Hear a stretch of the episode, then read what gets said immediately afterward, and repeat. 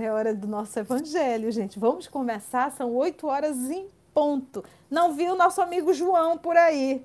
Será que está sem internet lá em Boa Vista? Um beijo, amigo João, se você for assistir depois, porque você também é assíduo aqui. É, vamos então para o nosso evangelho.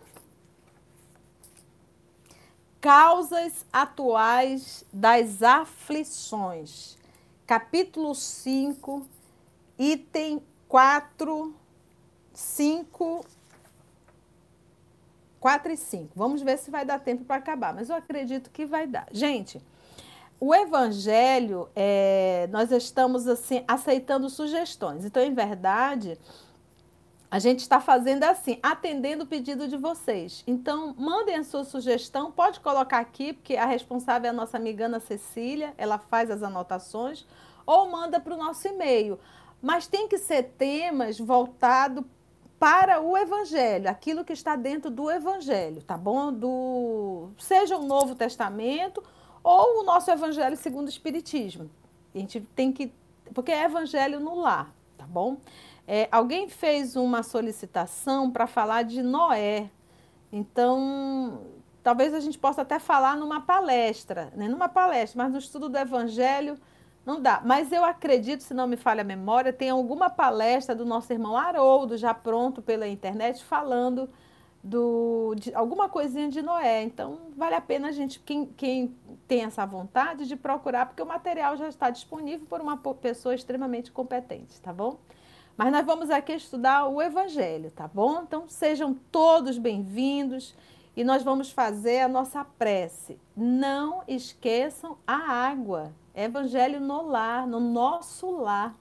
Então, pega a garrafinha com água, não precisa destampar, tem gente que destampa.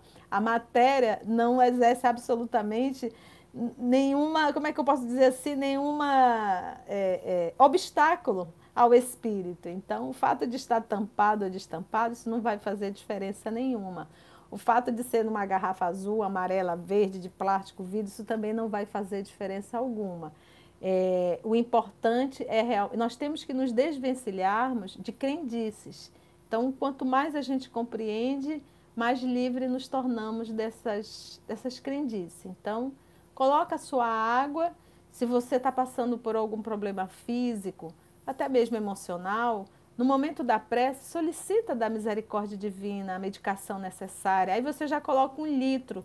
Se você é duas ou três pessoas dentro da casa, você, e você tá, está passando por um problema em particular, coloca um litro separado, coloca até teu nome, pode colocar assim um adesivozinho, teu nome, esse aqui é o meu. E ali a espiritualidade vai pôr a medicação necessária a você, e você toma ao decorrer de toda a semana. Eu me recordo, isso foi algo muito interessante, que há muito, quando eu era criança, eu já fui criança, tá, gente?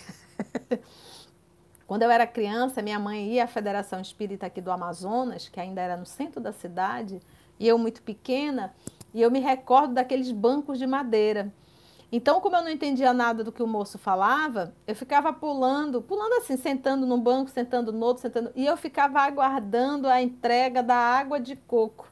Na verdade, era água fluidificada, mas na minha cabeça de criança era água de coco, porque era, era o sabor da água de coco. Eu adorava aquela aguinha, eu tomava dois copinhos, mas é porque eu queria água de coco. Mas eu nunca comentei isso com ninguém e isso ficou realmente na minha memória. Um belo dia, fazendo evangelho no lar, o meu sobrinho Vinícius, na época ele devia ter cinco aninhos, ele entrou e disse: Titia, posso fazer com você? Eu disse: Claro, meu filho, faça com a titia. E ali a gente já mudou o evangelho, já fizemos uma evangelização infantil.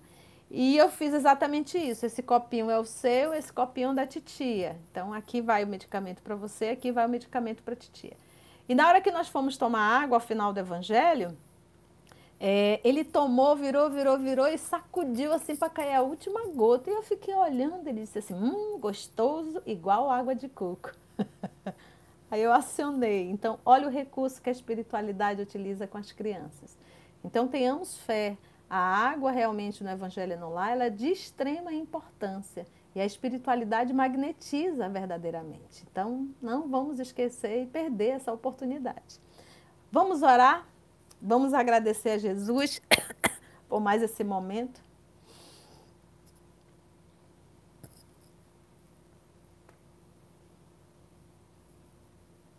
E assim, divino amigo, amor de nossa vida, mais uma vez, o Senhor nos dá a oportunidade de nos encontrarmos no Evangelho no lar, tal qual como o Senhor realizava na casa de Pedro. Então hoje, Senhor, nós oferecemos a nossa casa a Ti, para que o Senhor também possa adentrar como entrava na casa de Pedro e mais uma vez se assentar e nos ensinar. Porque é uma alegria enorme, Senhor, te ter em nosso lar. É uma alegria enorme, Senhor, te ouvir em nosso lar. Que possamos nos assentar para ouvir as lições que essa noite o Senhor nos traz. Que os bons espíritos, mais uma vez, possam estar conosco, nos inspirando, atendendo as nossas fragilidades morais, os nossos medos, as nossas angústias as nossas incertezas. Que eles possam nos ajudar a recuperar o ânimo, a vontade de viver, a vontade de crescer, a vontade de seguir o Mestre.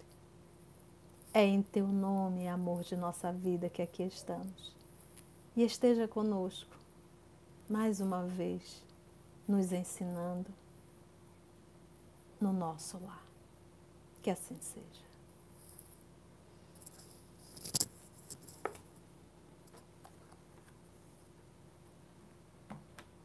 Vamos então?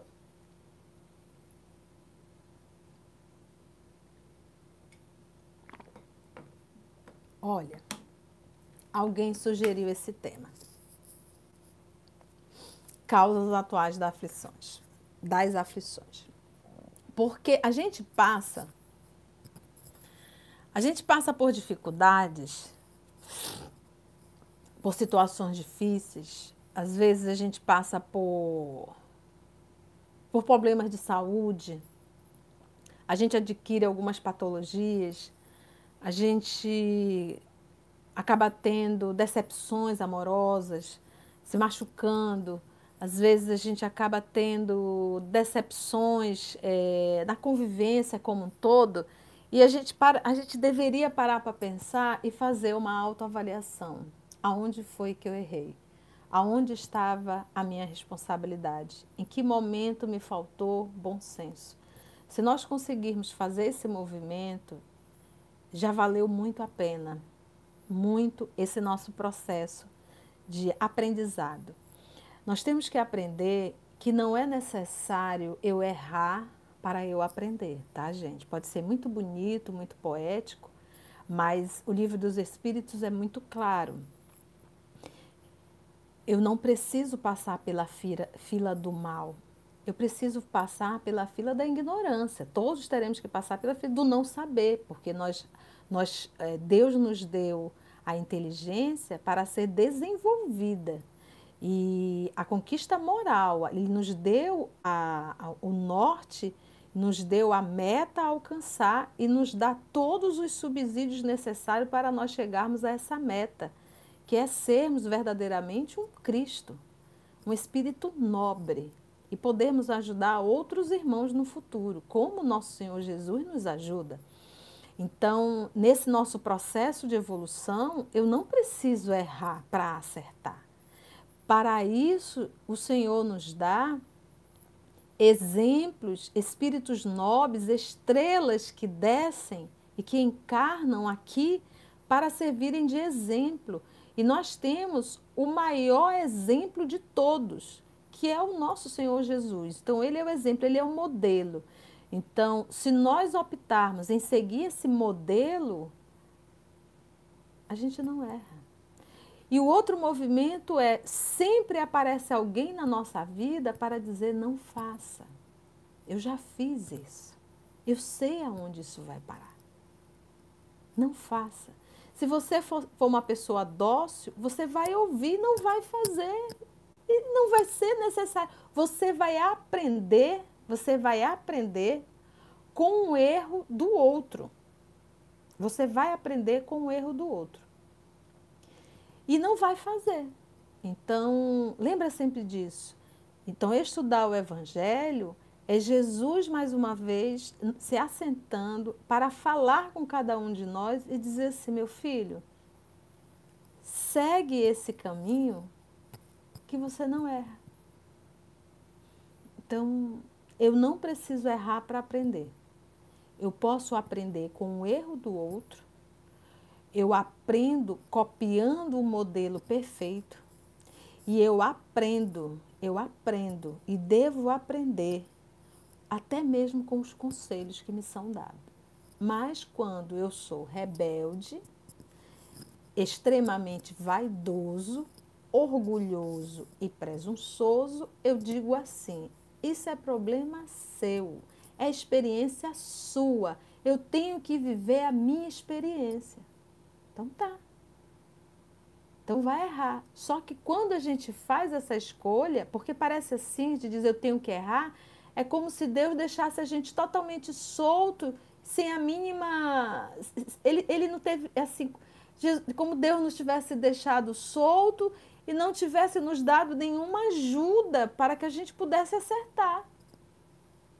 Não, gente. Ele nos dá todos os subsídios.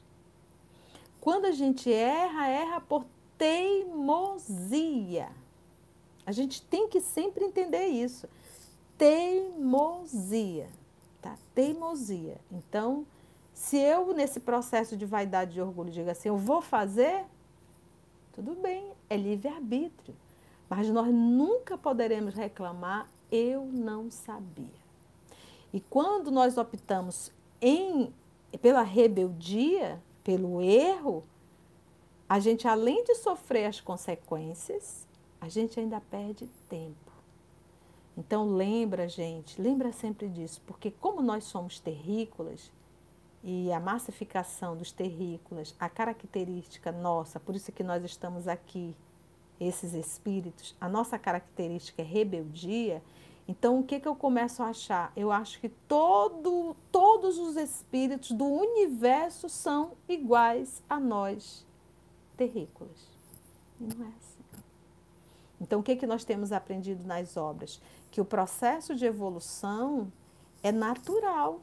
É natural, vai seguindo o curso naturalmente. Alguns se rebelam. Alguns. E nesse caso, alguns são também nós, tá bom? Então vamos lá. Que a gente tire essa, essa crendice. Ah, eu só aprendo errando, eu só aprendo errando. Não, isso é filosofia pobre e não é filosofia de um espírita. O Espiritismo não nos ensina isso. Ele nos dá todos os subsídios, por isso ele ser a terceira revelação, o consolador prometido, o próprio Espírito de verdade nos ensinando a dizer assim: muda, filho. Muda. Então, esse, esse causas atuais das aflições, eu estava estudando, a gente sempre estuda, né? E eu digo assim: meu Deus, esse aqui vai ser chicotado direto. Então, me perdoem, mas a gente tem que comentar o que está escrito tá? Então eu também vai ser chicotada também para mim.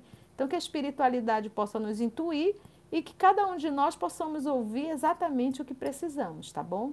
Então me perdoe se alguma hora nós iremos falar algo que venha te desagradar, mas não é o nosso intuito, tá? O nosso intuito é comentar a obra. Se você se desagradou do que você vai ouvir, aí verdadeiramente você tem que fazer uma reflexão, porque se te incomoda, é porque em verdade isso faz sentido dentro de você.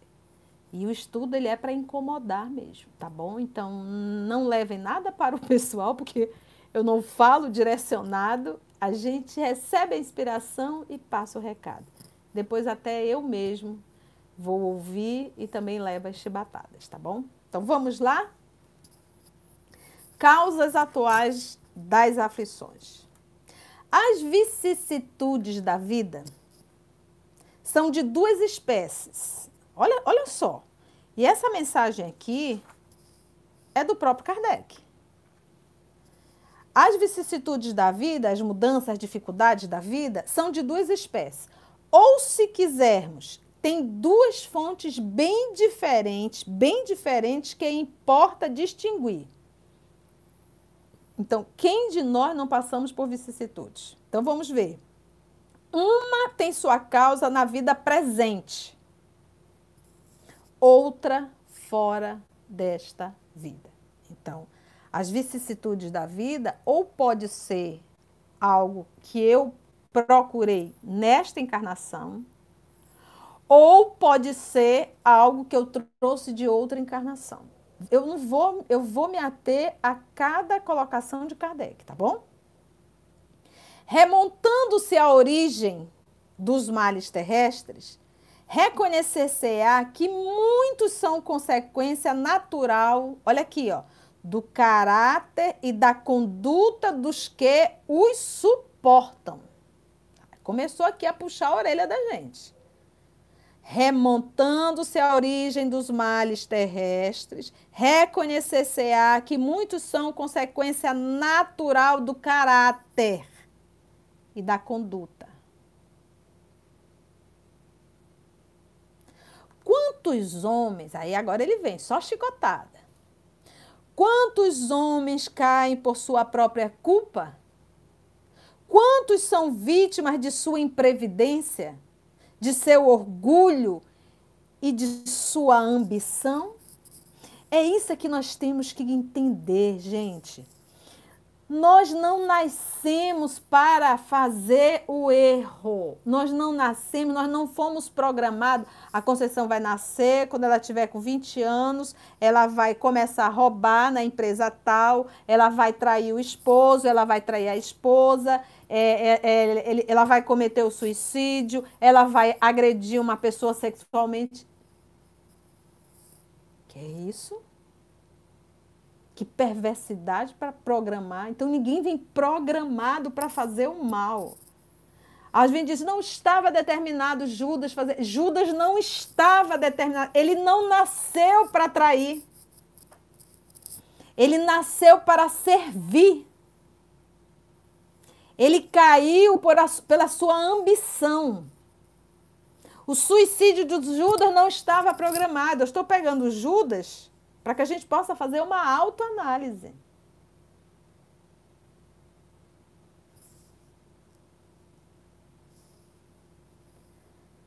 Quantos homens caem por sua própria culpa? Quantos são vítimas da sua imprevidência, de seu orgulho e de sua ambição? Aqui o povo estuda neurolinguística, diz, ah, não fala culpa, culpa aciona, não sei o quê. Gente, vamos ressignificar. A gente sabe que homens caem por sua própria responsabilidade. Eu posso substituir dentro da neurolinguística, mas é a, res, a responsabilidade é minha. Eu caí, caí por quê? Porque eu quis, porque eu sou teimoso, porque eu sentia prazer, porque eu queria. Aí eu caí. Então, a gente tem que entender isso. E depois que tudo acontece, eu vou chorar o leite derramado?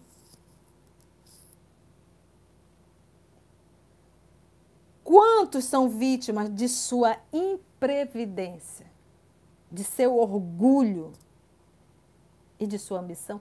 Quantas pessoas não vivem só, só, sem amigos, familiares distantes, por causa de orgulho e egoísmo? Narizinho empinado, ninguém suporta, tolera. E a gente diz assim: ah, eu vivo tão só. Faça uma autoanálise. Quantos se arruinam por falta de ordem? Gente, às vezes a pessoa tem que sair. Aí, onde eu guardei o documento? Onde eu guardei o documento? Fulano, onde eu guardei o documento? Cadê o documento? Cadê o documento? Cadê? Revira tudo. Perdeu o que deveria fazer naquele dia porque não sabia onde tinha enfiado o documento. Desorganização. Você imagina Jesus assim? Aonde eu deixei isso, hein? Aonde eu deixei isso? Cadê?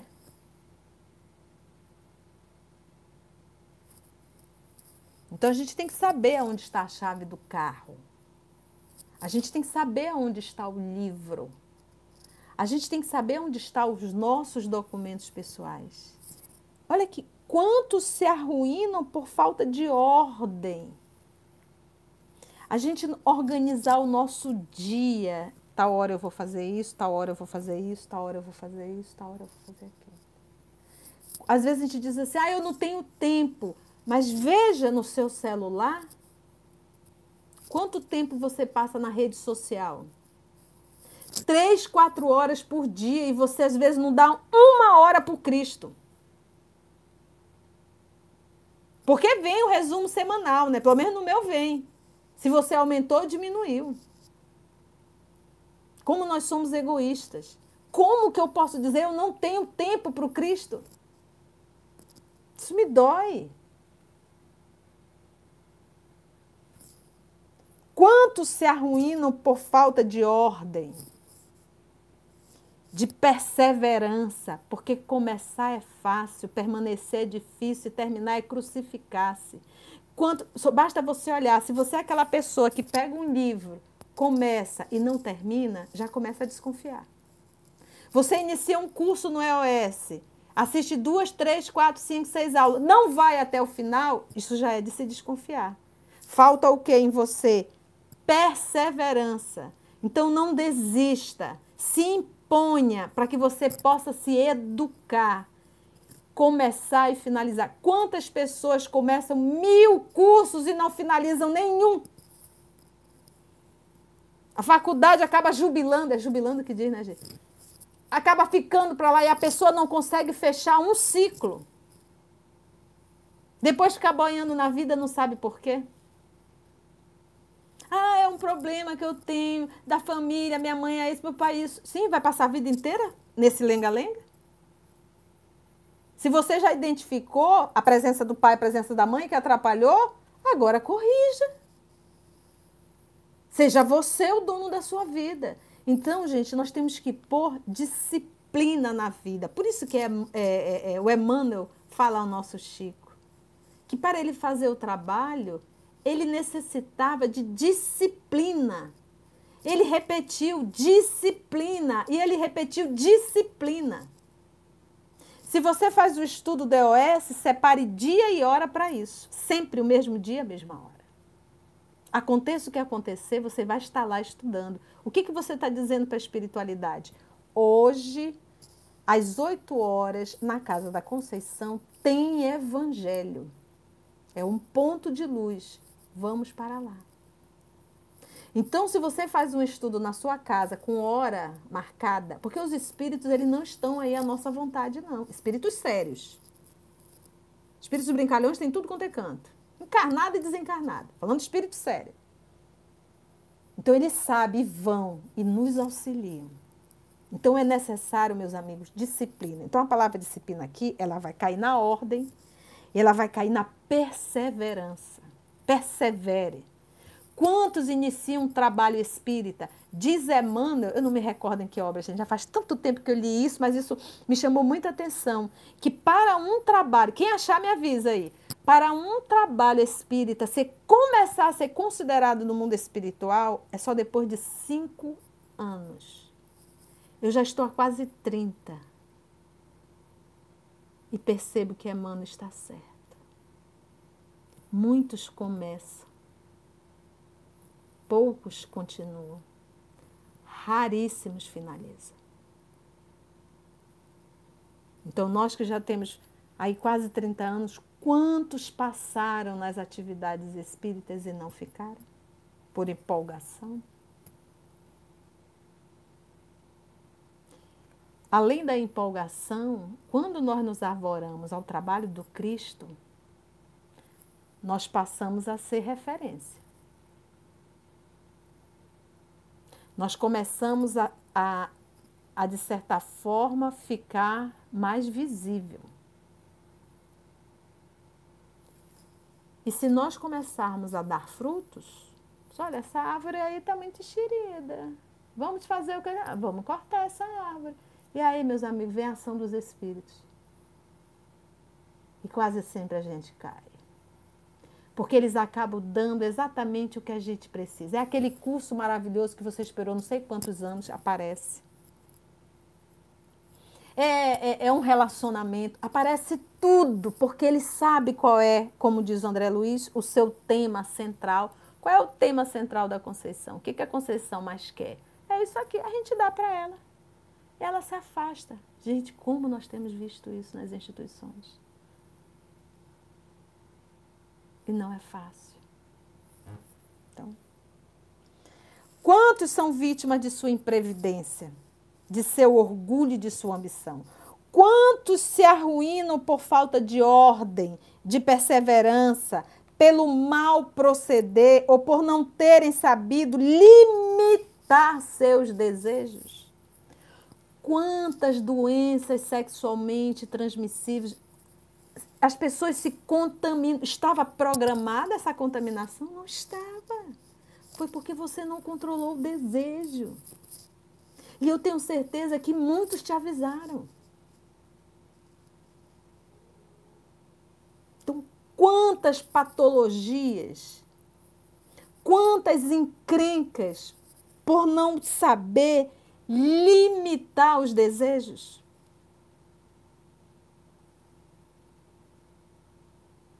Quanto? Olha só. Então, gente, todo estudo é para mim. Alguém fala aí de familiar difícil. O familiar difícil, Deus, familiar. Quando é família, gente, não tem ex-família. E se convive contigo dentro de casa, é o teu buril necessita desse buril. Ele não está aí, ele não caiu de paraquedas. Porque o que te incomoda nele é exatamente o que você precisa aprender. E quanto maior o sacrifício, maior o mérito. Então, olha só, Kardec vem só na nossa orelha. Continua ele.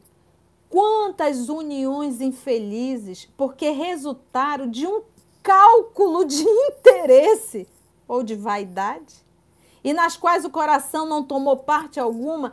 Quantas uniões infelizes. Desmarcou aqui. É o 5, né, gente?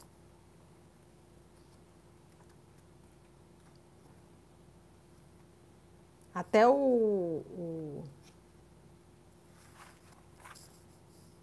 até o, o evangelho se espantou.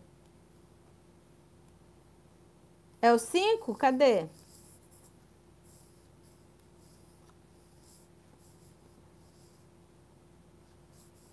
São os tormentos. Tá chegando. É o quatro e o cinco, né?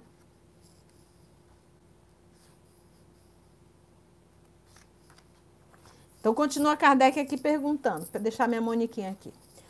Quantas uniões infelizes porque resultaram de um cálculo de interesse ou de vaidade? Então, o que, que acontece? Gente, me desculpe, mas tem mulher meio perturbadinha, né? Eu não sei onde enfiou na cabeça que está escrito que toda mulher tem que casar e todo homem tem que casar. Alguns, algumas décadas aí atrás, o futuro da mulher ela tinha que casar.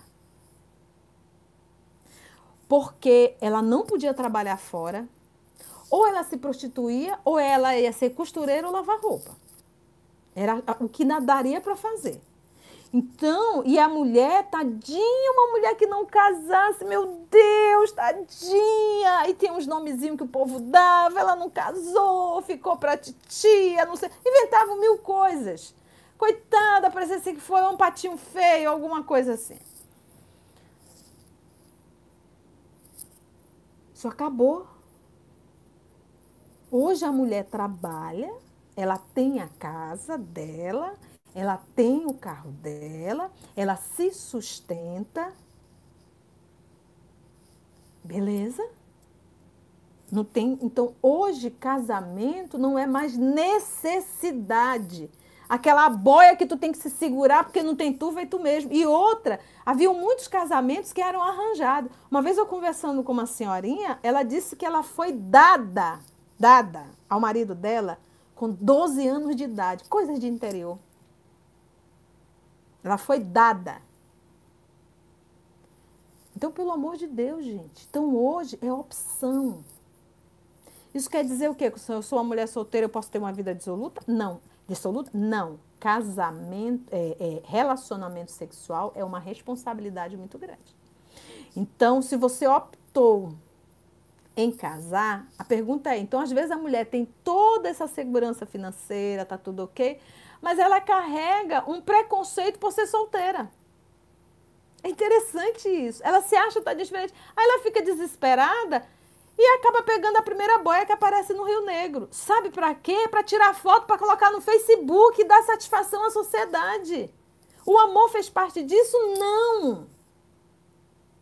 Tem outras e outros, outros também, outras e outros, que acabam se relacionando por, relacionando por interesse material.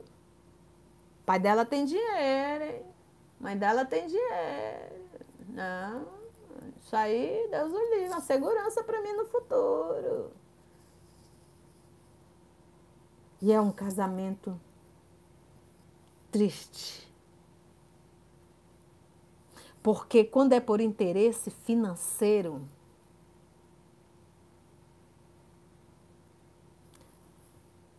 pessoa fica até o fim Acho que torcendo para saber quem vai morrer. Para poder ficar com essa bendita herança.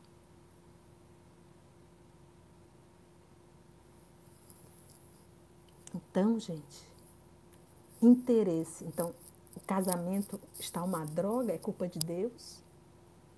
Volta lá atrás a fita. Veja onde começou e por que começou. Então, hoje o casamento não é mais eu preciso de ti. Hoje um casamento é vamos nos unir para construir uma família? Você me ajuda nessa viagem? Que é difícil viajar sozinha, mas você me ajuda nessa viagem?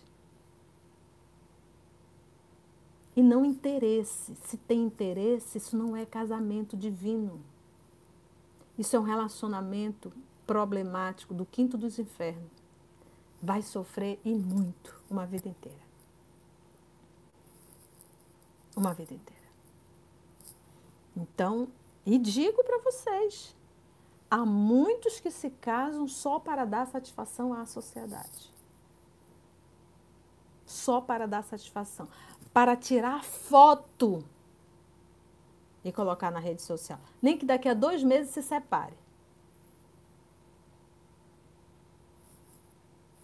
Quantas dissensões, disputas. Aqui em casa eu brinco com os meus sobrinhos. Homens casem depois dos 40. Mulher depois dos 30. Viva a sua vida de jovem. Busque a sua estabilidade, estabilidade financeira, profissional. Não faça filho com 20 anos, porque criança não educa criança. Hoje é outro tempo. São novas informações. Não nos cabe. Então você casa com 23, separa com 25. Tem exceções? Tem. Raríssimas. Então viva sua vida com responsabilidade. Quando optar em casar, lembra que no Brasil é monogâmico. É monogâmico. Porque um relacionamento complicado, isso vai influenciar diretamente nos teus filhos. Porque é um lar adoecido e enlouquecido. Quantas dissensões e disputas fatais se teriam evitado com mais moderação e menos suscetibilidade, né? Quantas dissensões e disputas, Quantas brigas dentro das instituições espíritas. O que, que diz o Espírito de verdade no livro Evangelho segundo o Espiritismo? Calai o vosso ciúme e as vossas discórdias para que não venha dano à obra. Calai. Quantas dissensões.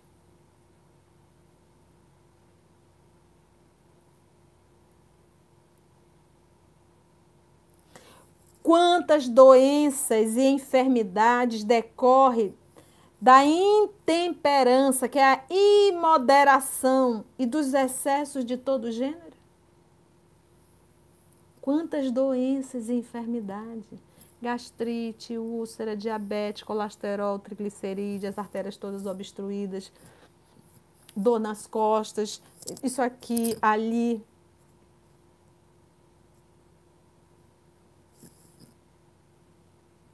Patologias graves, porque a cabeça muito adoecida, uma pessoa que carrega muito ódio, muita raiva, muito sisuda, adoece o corpo. Quantas doenças e enfermidades decorrem da intemperança? Então, ou seja, não estava programada essa patologia. Foi eu que adoeci meu corpo nesta encarnação. E a gente vai aprendendo que tudo é o meio. Tudo é o meio, tudo é o equilíbrio.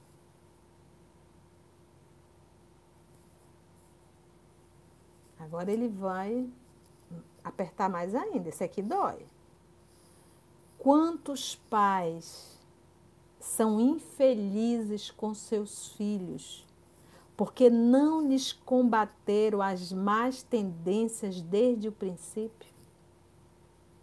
Às vezes eu olho para um adulto e vejo a malcriação. Eu olho assim, eu digo, onde estava a mãe dessa criatura que não não deu um puxão de orelha na hora exata. Se torna um adulto antipático, cheio de vontade, porque olha, gente, se tem algo desagradável, é um adulto criança. É um adulto tolo. E fala igual criança, porque quando a criança toda vai falar, ela faz toda assim, faz bico, faz tudo, né? Oh, não sei o quê, não sei o quê. É ficar assim, um adulto assim. Fica um adulto assim, tolo, infantil. Então, assim, quantos pais são infelizes com seus filhos porque não lhes combateram as más tendências desde o princípio? Só que para isso você tem que ter tempo, você precisa olhar. Se você trabalhar o dia inteiro, o pai trabalha o dia inteiro, a mãe trabalha o dia inteiro, a empregada doméstica fica com teu filho o dia inteiro, tu acha que quem vai educar?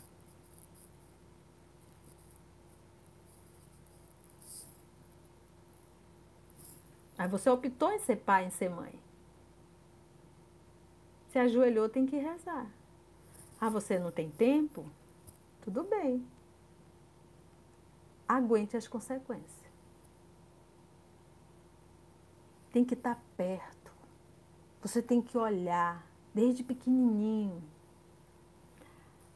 aquilo de ruim que esse espírito traz, porque esse espírito é um espírito milenar. Esse caboquinho, essa caboquinha já viveram muitas existências. E traz tendências aí boas e tendências péssimas.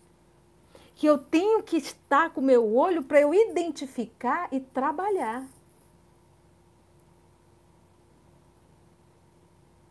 Identificar e trabalhar. E trabalhar todos os excessos. Faça trabalho voluntário e leve seu filho junto. Ensine ele a servir a sopa, a dar o pão, a dar o brinquedo. Leve ele para mostrar outra realidade. Pega essa tua criancinha fofinha dentro de casa, que ele pega a cuequinha, rebola todinho e joga lá no canto. Pega, junte. Coloque no cesto.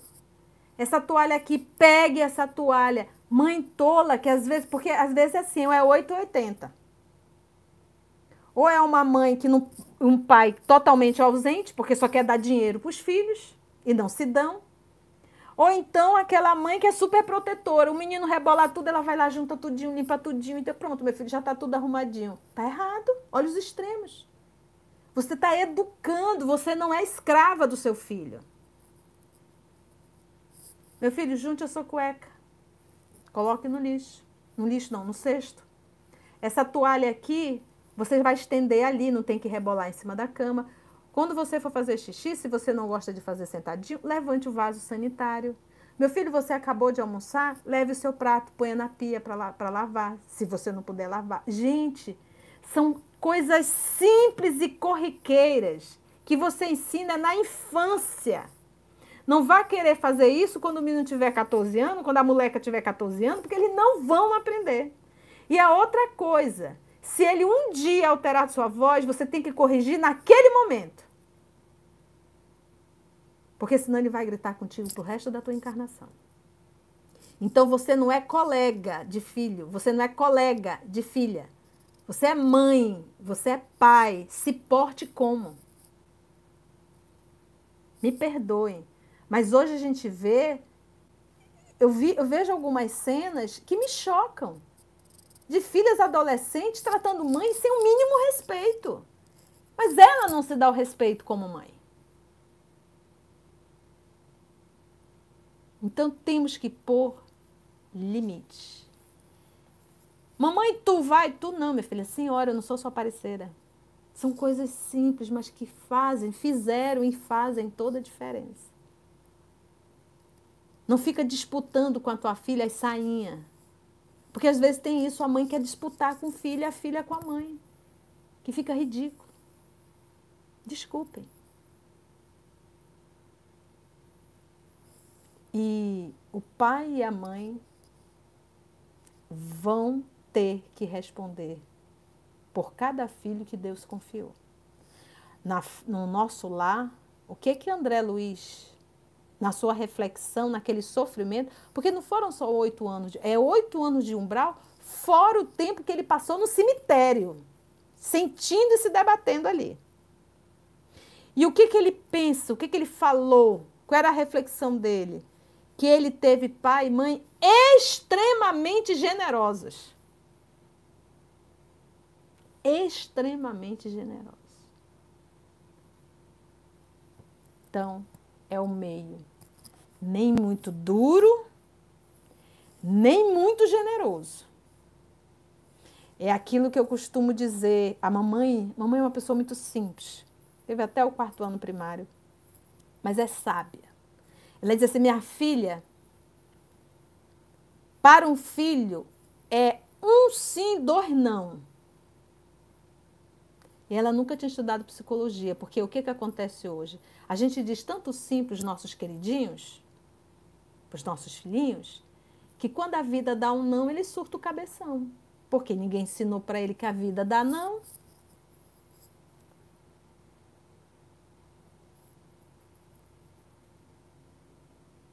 Ninguém ensinou.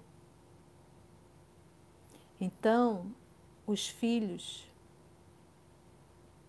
E olha, gente, não é só ser dura. Se põe o respeito e se dê o respeito. Respeite o seu filho, não chame palavrão. Não agrida. Ele é um espírito. Eu, quando eu trabalhei muito tempo com criança, a evangelização, eu gostava de abaixar e falar olho no olho, e eles compreendem tudo melhor do que você. Melhor do que você. Fale, explique, ponha limite. Você vai para o shopping. Estamos indo ao shopping. E você nós vamos ver tudo, mas você não vai pedir para comprar nada. Você está entendendo, meu filho? Porque a mamãe hoje, não, mesmo que você tenha, mas você tem que ensinar. Você não pode toda vez que puxar, mamãe, eu quero aquilo, lá eu vou comprar, filhinho, mamãe, eu quero aquilo. Não. Nós vamos ao shopping e vamos lanchar no local tal e depois vamos voltar para casa. Hoje nós vamos fazer isso, filho, tá bom? Ok? Entendeu? Entendeu. Então você, você já está dando regras, limites. E quando você leva e a coisa vai acontecendo de qualquer jeito, você está dizendo para seu filho que a vida não tem regras. Não tem. Mamãe, aquilo ali eu adorei. Mamãe falou, papai falou que hoje nós vamos fazer isso, isso, isso. E a mamãe e o papai não têm dinheiro hoje. Então não insista. Porque o que, que acontece? Ele vai tentar, você vai ceder, qual é a lição que você está dando? Insiste que o papai cede. Insiste que a mamãe cede. E ele vai ser uma pessoa que vai insistir antipaticamente quando a vida disser não. E quando ele não conseguir, ele vai surtar o cabeção. Ou então, ele vai ter atitudes ilícitas para conseguir o que ele quer. Então, olha aí a nossa responsabilidade. Para que a gente não venha chorar depois, vendo os nossos filhos tomando caminhos que a gente sabe onde vai levar. Vou finalizar esse parágrafo. Quantos pais são infelizes com seus filhos porque não lhes combateram as más tendências desde o princípio? Por fraqueza ou indiferença, fraqueza dos pais ou indiferença? Fraqueza. Porque educar dá trabalho. Ou indiferença. Ah, deixa assim mesmo, depois a gente corrige. Se é assim mesmo, é criança. Gente, a melhor fase de educar é na infância.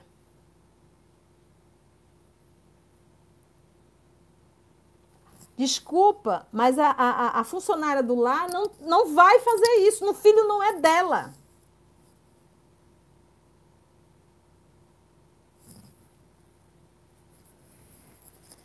Por fraqueza ou indiferença, deixaram que neles, nos filhos, se desenvolvesse, se desenvolvesse os germes, desenvolvesse do orgulho, do egoísmo e da tola vaidade, que produzem a secura do coração. Pessoas jovens egocêntricos, que só pensam em si. A gente hoje está vendo, eu vi um dia desse uma, uma, um desenho que me chocou, mas que é a realidade. Dois idosos empurrando um carrinho e quem estava era um marmanjão dentro do carrinho. E não é o que está acontecendo? adultos de 30 anos, 30 anos sendo sustentado pelos pais. E você acha isso normal? Isso é anormal. Aonde você errou? Aonde, pai e mãe, você errou?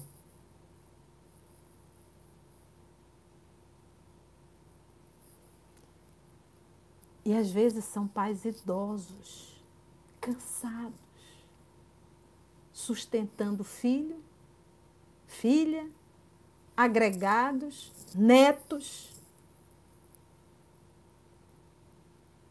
Ah, papai, vou casar. Ótimo. Tudo bem, meu filho. Já tem casa? Não, papai, eu vou morar aqui. Aqui não. Hoje, com a consciência que eu tenho hoje, quem casa quer casa. Meu filho, se você, como homem, ainda não tem um lar um teto, como é que você vai casar? Mas o pai e a mãe muito agarrado, muito apegado. Vem, filho, vem, vem para cá. Péssima escolha. Esse casamento não vai dar certo.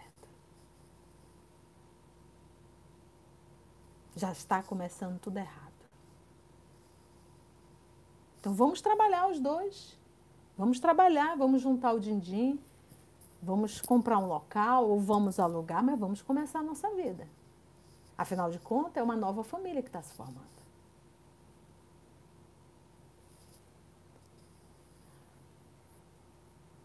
Do egoísmo e da tola vaidade que produzem a secura do coração.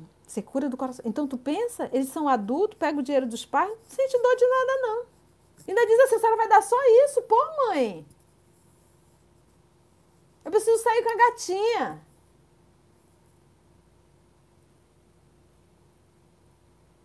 Pô, mãe, esse final de semana vou sair com as minhas amigas, dá uma grana aí. Eu preciso ir pro salão de beleza, mãe. Mãe, eu preciso fazer uma depilação, me dá um dinheiro. 30 anos?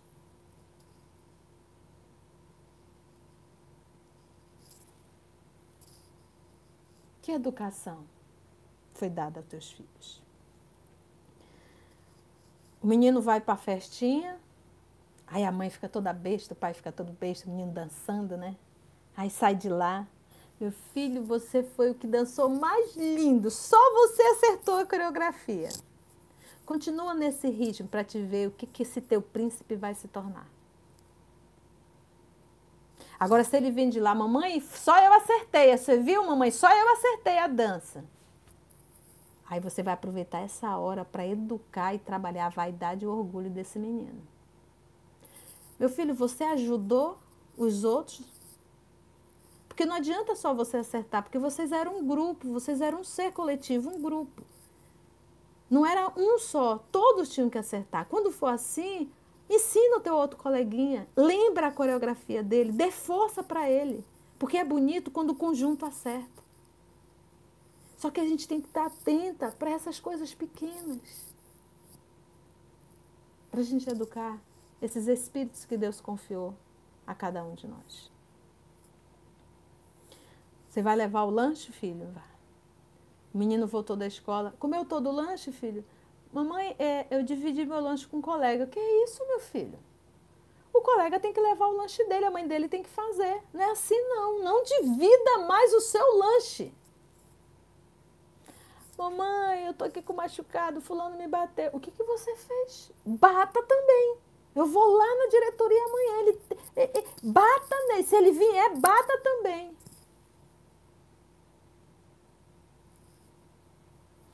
Mamãe, meu aniversário de 15 anos. Ah, minha filha, esse aniversário de 15 anos.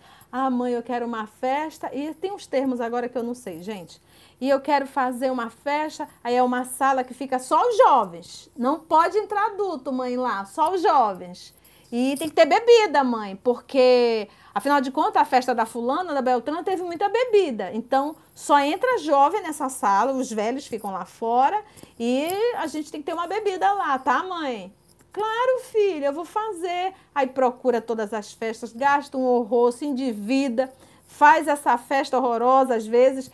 Desculpa pelo horrorosa, mas faz essas festas e tranca lá naquela sala, naquele, naquele salão, só os jovens, a bom bebê. Todos são de menor. Todos são de menor. Eu vejo caso de jovem, escuto pelas mães e pelos jovens que entraram em coma. Em coma alcoólico.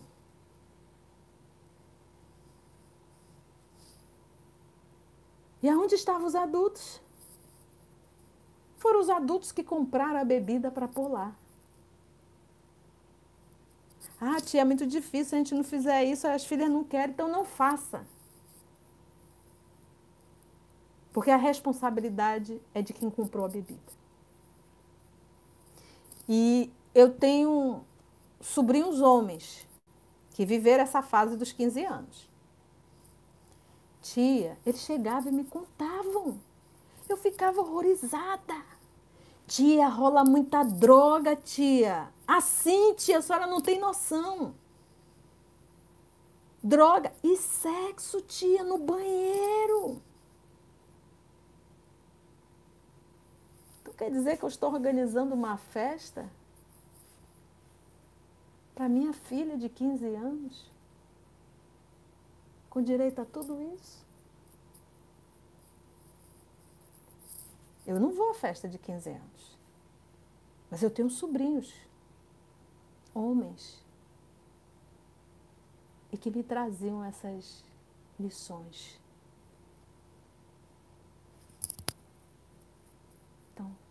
Quais são os valores que nós estamos dando para os nossos filhos? Depois, diz Kardec, mais tarde, quando colhem o que semearam, os pais, admiram-se e se afligem com a sua falta de respeito e a sua ingratidão a ingratidão dos filhos. Então, meu filhinho, a minha filhinha, é responsabilidade minha. É responsabilidade minha como mãe, como pai, se está dentro do nosso teto como tia, se está aqui dentro de casa, eu me sinto responsável, é Deus colocando, olha, estou contando contigo. E os jovens gostam, sim, de limites. De limites. Então, ensina o menino, ensina a menina. Minha filha, venha cá. Você já tem sete aninhos. Vamos pegar a sua peça íntima? Mamãe vai ensinar você a lavar aqui, ó. Porque a funcionária da casa não tem que lavar a sua calcinha íntima. A sua peça íntima. Vamos lavar? A mamãe vai deixar aqui, ó, você vai estender aqui vai pegar um solzinho. Desde criança. Mas não, rebola. Vai ser aquela adulta que vai continuar deixando tudo rebolado. Você entra no quarto, é uma zorra. Você não acha nada. É aquela desorganização que Kardec falou, foi a falta lá atrás. Mas eu não posso ensinar aquilo que eu não faço. A organização ela começa por mim, para eu poder ensinar. E digo a vocês, os filhos, a filha copia a mãe. O filho copia quase sempre o pai. É a figura, é a referência dele.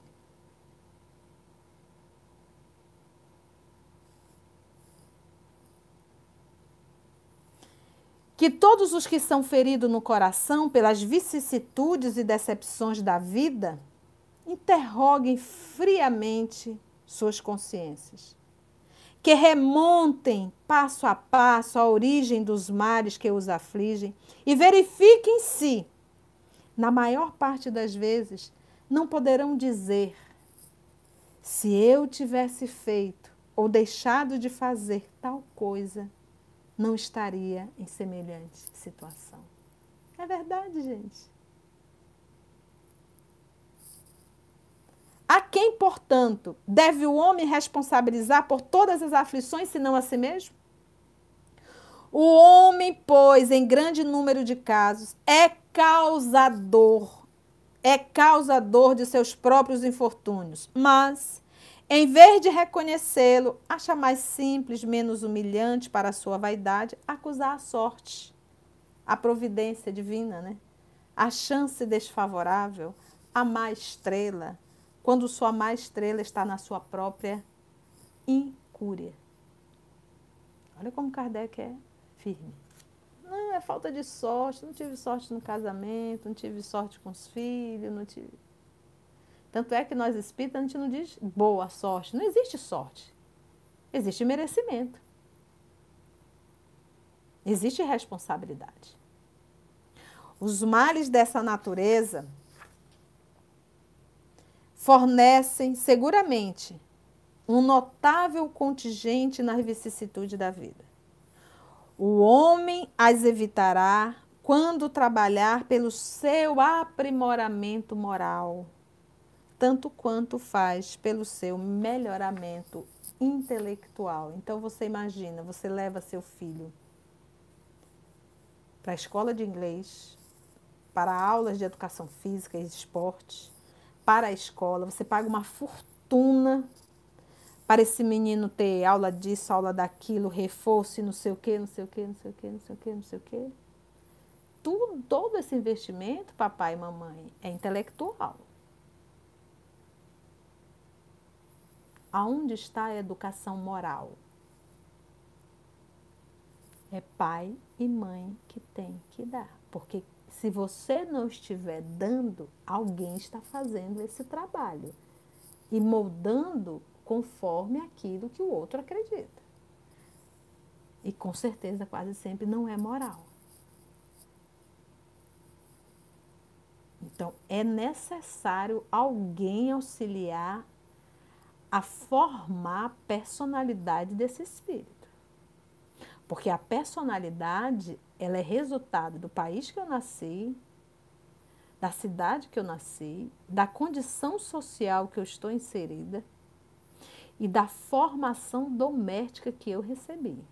Junta tudo isso até os sete anos e a partir dos sete começa a vir de forma mais ostensiva as minhas lembranças do pretérito, os meus desejos, as minhas vontades, as minhas conquistas, as minhas tendências de forma mais ostensiva. Então, e, e aí é quando você abre a porteira. Só que se você nesse período fez uma base sólida, uma base moral nessa personalidade, é aquele período que esse ser que vai entrar na adolescência, ele começa a entrar em conflito. Conflito com o quê? Aquilo que você ensinou dentro da moral cristã e as suas tendências. Conflito é ótimo. Então agora é a hora de você dar o apoio, o ajuste. Isto quer dizer que vai acertar 100%? Talvez não, mas vai dar um, uma boa ajuda nesse processo de evolução para esse espírito. Entendeste? Um bom processo de ajuda. Então você vai ler. Você imagina, gente, o que, que é um espírito trevoso nascendo e tendo como pai Jesus Cristo? Para para pensar. Qual a probabilidade de acerto nessa educação? Responde aí para mim, qual a probabilidade de acerto? Então, se a gente sabe a resposta, a gente então tem a certeza que a conduta moral do pai e da mãe é indispensável. Conduta moral, conduta doméstica, conduta no lar, ação sobre essas crianças. Ação sobre essas crianças. Não basta só levar na evangelização infantil, que você está repetindo o que se fazia atrás, indo na igreja uma vez por semana para tomar horte. Estou falando aqui de uma ação contínua. Contínua. Olhão em cima do molequinho da molequinha. No processo de educação. É na infância, gente, na infância. Ok? Nós finalizamos o item 4 e o próximo domingo nós vamos fazer o item 5. E eu devo trazer para completar alguma mensagem de Emmanuel falando das causas atuais das aflições, tá bom? Nosso tempo finalizou. Acredito que mexeu com a gente, porque emocionalmente, psicicamente, eu sinto todo mundo quieto, olhando. É assim que eu sinto, né? É assim que eu escuto. Essa quietude da nossa alma. E vamos agradecer a Jesus, a espiritualidade amiga. E logo depois a gente fica para os abraços. E eu vou ver se ainda se teve alguma pergunta, tá bom? Vamos orar? Água prontinha aí ao lado? Então vamos fazer a nossa prece de agradecimento.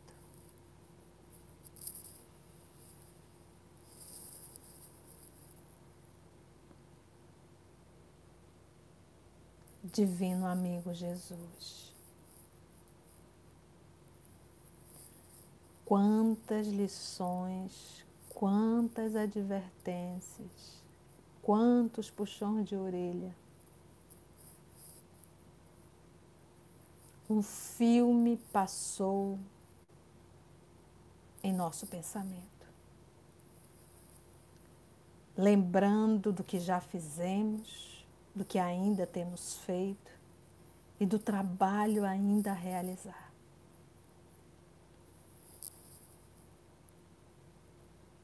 Mas o Senhor nos avisou que não seria fácil. E que nós devemos nos levantar para um bom combate. Que é a nossa reforma moral. Nosso sentimento é de gratidão, Senhor por esse momento que o Senhor nos dá. por esse jantar que nos foi servido em tua mesa, aonde o Senhor dividiu o pão e distribuiu o vinho. O pão da vida. Muito obrigada, amor de nossa vida. E muito obrigado a todos os amigos espirituais que conduziram esse nosso evangelho no lar. E que todos nós, Senhor, que estamos unidos em um só pensamento, possamos receber nesse momento a tua bênção, a tua luz, a tua paz. Graça te damos, Senhor.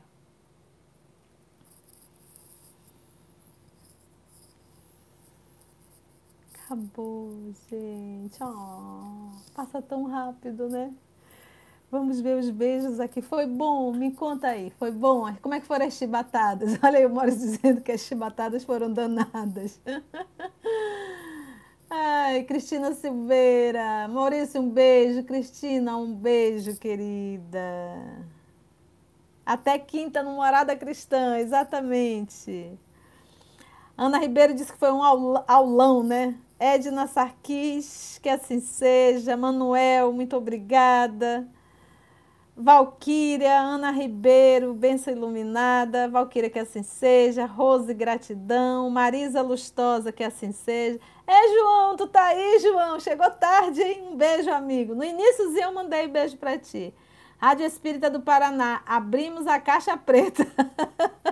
Rodney, um beijo, amigo, aí pro Paraná. Um beijo para todo mundo que acompanhou pela Rádio Espírita do Paraná. Socorro, minha irmã tá aí. Beijo, mana. Simone, Arina, Kátia, Matheus. Minha outra tia Maurinha, que estava aqui comigo assistindo, disse: já acabou. Oh, manda um beijo para tia.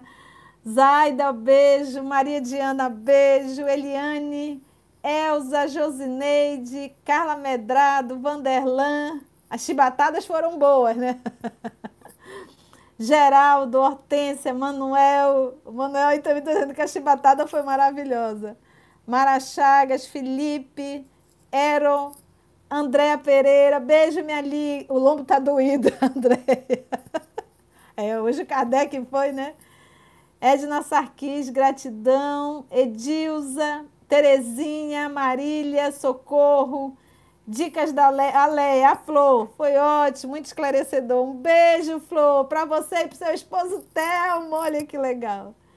Carla Medrado, um beijo, amiga. Priscila Junqueira. E aí, Priscila, a sua, a sua prima gostou? Acho que era prima ou irmã, né? Eu não lembro agora. Socorro Mendonça, Maria Jacília, Lenita. Natália Mendonça. Natália, a Mendonça é a segunda vez, né, Natália? Um beijo. Romivalda. Abraço, querida, é sempre bom. Um beijo, Romivalda. Maria Cecília, Lourdes Dutra, gratidão. Guilherme, muito grato, uma semana, obrigada. Nadir, Cecília, Nadir Socorro, um beijo, professora. Cecília Sá, bom demais, gratidão. Beijo, Cecília, querida. Conceição Magalhães, um beijo. Neide, um beijo. Jaqueline Freitas, uma delícia o estudo, maravilhoso o seu esclarecimento. Boa semana a todos. Domingo que vem a chibatada continua. Ó, seu Manuel, tem quinta-feira no Morada Cristã, é, às 8 horas também no Morada. Maria do Rosário, Poliana. Poliana, tu tá com a filha pequenininha, né? Já olha aí os estudos de hoje. Professor Telmo, Maria Silva Bife, foi bom? Foi ótimo. Gratidão, boa semana. Oh.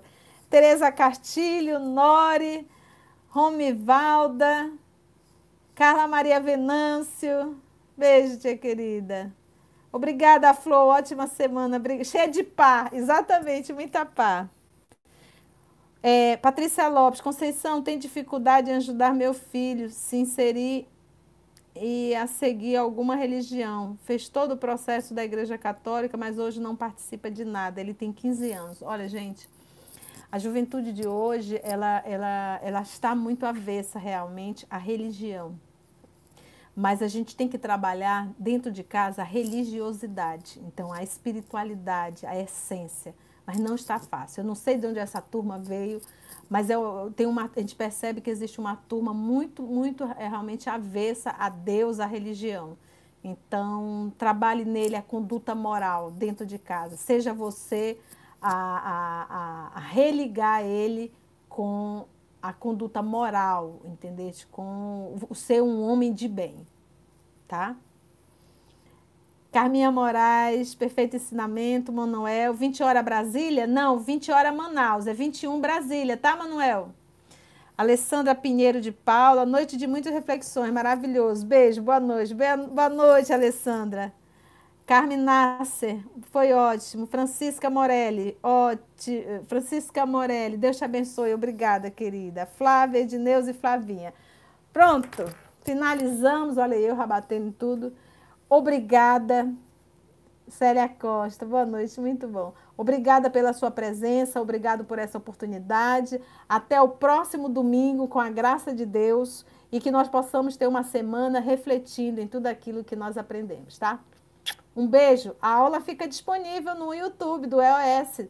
Depois, se você quiser rever, reveja o nosso Evangelho no Lar. Um grande abraço. Que Deus nos conceda paz, bastante paz. Tchau, tchau, gente. Tchau, tchau.